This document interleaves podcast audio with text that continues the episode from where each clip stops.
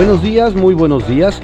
Esta es la audiosíntesis informativa de Adriano Ojeda Román, correspondiente a hoy viernes 7 de agosto de 2020.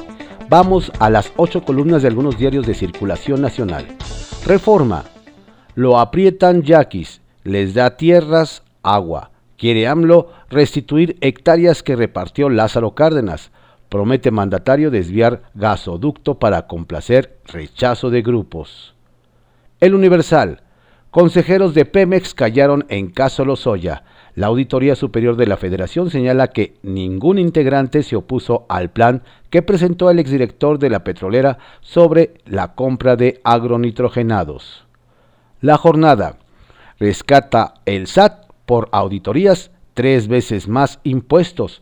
Suman ingresos por 269.500 millones entre enero y junio reporta que las fiscalizaciones de, se incrementaron 25% en ese periodo. De cada 10 casos abordados, 9 resultaron con observaciones. En ese lapso se recaudaron 6.700 millones en multas, informa. Un objetivo del Plan Nacional de Desarrollo es abatir la evasión. Contraportada de la jornada. Va a la justicia contra la poderosa Asociación Nacional del Rifle la fiscal general de Nueva York le imputa fraude y corrupción, demanda que sea disuelta. Hay uso irregular de millones de dólares. La organización afirma que es un ataque orquestado por demócratas. Trump, su aliado, sostiene que la izquierda radical busca destruirla. Milenio. AMLO celebra a Face y pide acción a Twitter. Campañas 2021. Aplaude el presidente medidas de transparencia y antiguerra sucia. No hay pauta política desde 2019, responden directivos de la aplicación de 280 caracteres. El Sol de México. Será una epidemia prolongada. Hugo López Gatel. El subsecretario de Salud dijo a gobernadores que la crisis puede durar hasta tres años más. Fotografía del jueves del 6 de agosto del 2020 a las 19.04 horas, 50.517 mexicanos muertos desde febrero hasta ayer, 462.690 infectados en el país, 2.128 pacientes son revisados por sospecha de contagio. La razón. Escuelas privadas 17.000 en riesgo de cerrar y perder 2 millones de alumnos. Prevé Asociación Nacional de estos colegios que un 35% cese actividades de forma definitiva o temporal. Estima baja de matrícula en 36.3%, unos porque ya no pueden pagar y otros por TV clases. El financiero.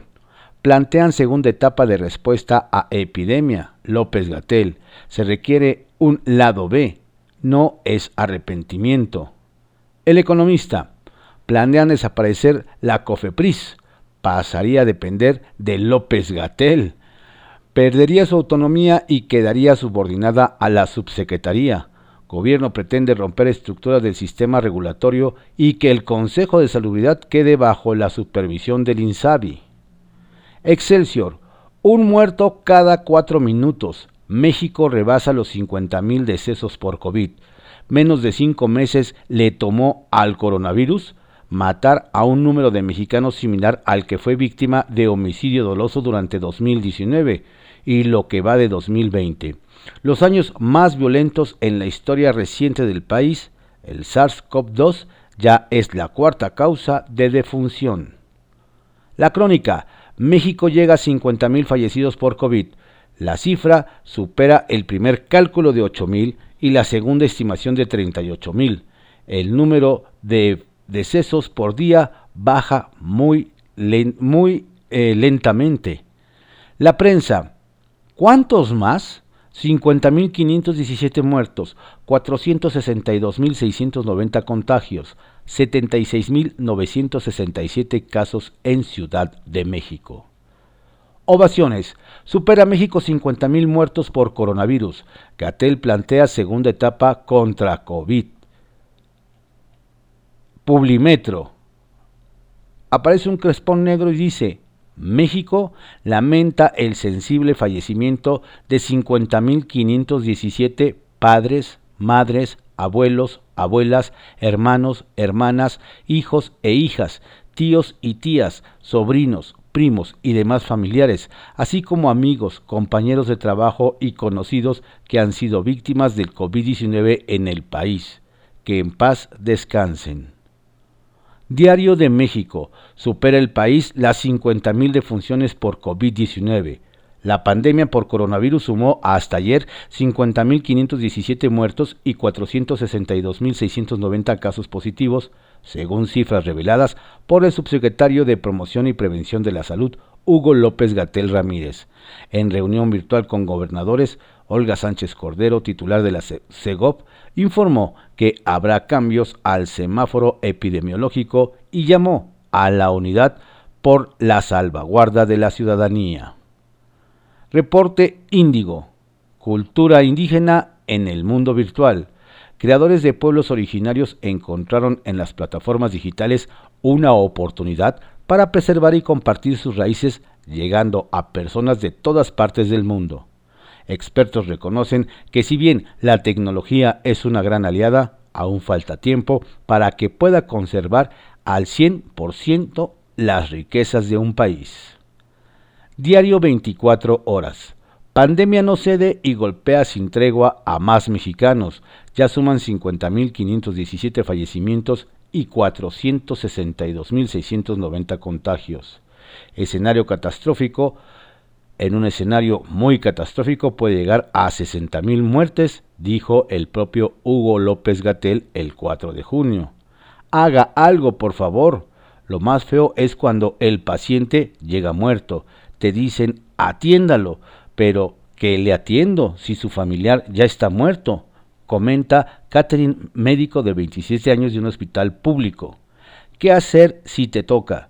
Ricardo Ríos se alarmó cuando el virus entró a casa y se dio cuenta de que, a pesar de la información, no se sabe qué hacer. Su padre murió pese a mantener el confinamiento. El Heraldo de México. AMLO avala discrepancias. Delgado, hay quien no entiende a la 4T. El coordinador de la bancada de Morena en San Lázaro respondió a las críticas al gobierno del titular de la Semarnat. La pregunta es, ¿qué está haciendo ahí? ¿No? Diario contra réplica. Más de 50.000 muertos y ajustarán semáforo. Segov y Conago acordaron que esta herramienta anti-COVID ya no sea obligatoria, sino referencial. Asegura que ha habido fricciones con los gobernadores, pero no rompimiento. Diario Imagen. En un mes, Cancún recupera la tercera parte del turismo perdido por COVID-19. Su aeropuerto opera con normalidad. Agencias de viaje, cadenas hoteleras y transportistas reportan cada 24 horas el movimiento de 25 mil paseantes. Diario puntual.